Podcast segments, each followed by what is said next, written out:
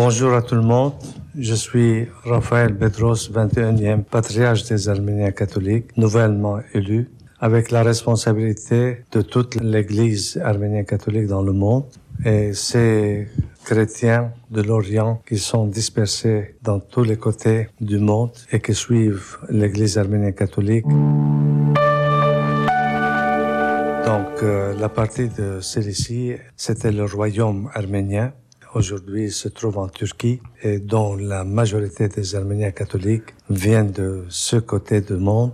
En 1800 et quelques, ils ont perdu leur indépendance. Leur royaume est tombé et s'est passé dans les mains des, des pouvoirs ottomans. Et puis, euh, pratiquement tous les croyants sont dispersés dans le monde et surtout dans le Moyen-Orient. C'est pourquoi les Arméniens catholiques étaient beaucoup plus nombreux au Moyen-Orient qu'aujourd'hui par cause de la situation bellique et la situation politique qui se trouve en Moyen-Orient. Une grande majorité sont partis dans différentes parties du monde. Une partie en Europe et une autre partie euh, dans les Amériques voilà une petite histoire de cette euh, communauté ou cette église arménienne catholique euh, de Cilicie. C'est le titre de mon patriarcat qui vient après la chute du, royaume de Cilicie. Bon, il faut euh, préciser peut-être ici, la nation arménienne s'était épandue soit de l'Arménie jusqu'en Cilicie,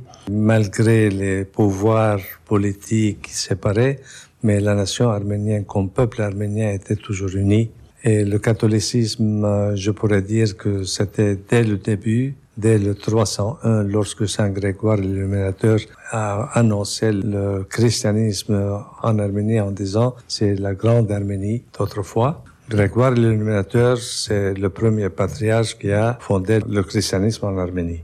C'était la première nation qui a tenu la chrétienté, même 43 ans avant l'Église romaine. La tradition de cette église est très ancienne et elle reste heureusement jusqu'aujourd'hui sans beaucoup de changements malgré les changements de, du monde entier. L'église euh, arménienne est restée toujours fidèle à sa tradition de l'Antiquité. Par exemple, le Noël qui commence chez nous le 25 décembre finit au 19 janvier, le dernier Noël qui se fête à Jérusalem par l'église arménienne. Dans la célébration et dans les coutumes et dans les prières rédigées par les saints pères de l'Église arménienne, il y a une petite différence car ce peuple arménien était dès le début témoin de sa foi chrétienne. Et d'ailleurs, euh, j'ai toujours créé cette théorie que si Dieu a choisi un peuple pour l'arrivée de son fils sur la terre. Il a choisi aussi un peuple qui témoigne de sa venue sur la terre. Et c'était le peuple arménien qui, depuis 451, a été toujours persécuté et notre foi chrétienne a été défendue par le sang des Arméniens.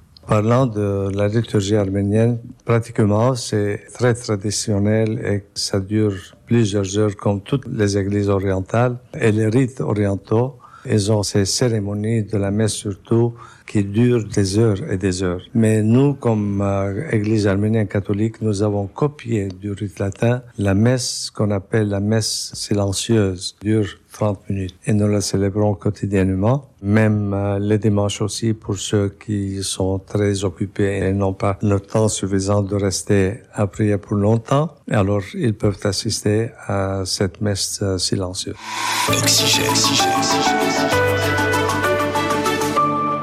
Il faut distinguer avant tout que les Arméniens du Liban ne sont pas les Arméniens de l'Arménie venue euh, au Liban, mais ils sont plutôt depuis le Moyen Âge qui se trouvent euh, au Liban et qui font part de cette civilisation orientale ou moyen-orientale. Mais en même temps comme responsable devant cette communauté, soit pour les Arméniens de l'Arménie, les Arméniens catholiques de l'Arménie, que ceux de, Moyen-Orient ou bien ceux de Liban. Moi, je suis né au Liban. Je connais très bien la communauté, le pays, la saveur de cette euh, région. Je n'ai aucun doute de se donner complètement au service de ces fidèles et de cette nation et de ce peuple. Voyez, pour l'Arménien, la, euh, foi est quelque chose ancré dans sa peau, dans son âme, dans son esprit. oh, vous ne pouvez pas discuter trop profondément avec un Arménien sur la foi puisque il, euh, réagit tout de suite. Car euh, cette foi chrétienne a été payée très cher et se paye jusqu'aujourd'hui par un témoignage sanguin. On est en train de sacrifier toute une génération pour sauvegarder notre identité chrétienne. Eh bien, c'est très remarquable. Différemment d'autres communautés qui vivent dans la paix et qui n'ont pas ces difficultés pour pouvoir maintenir leur foi ou s'exprimer si fort pour leur foi chrétienne.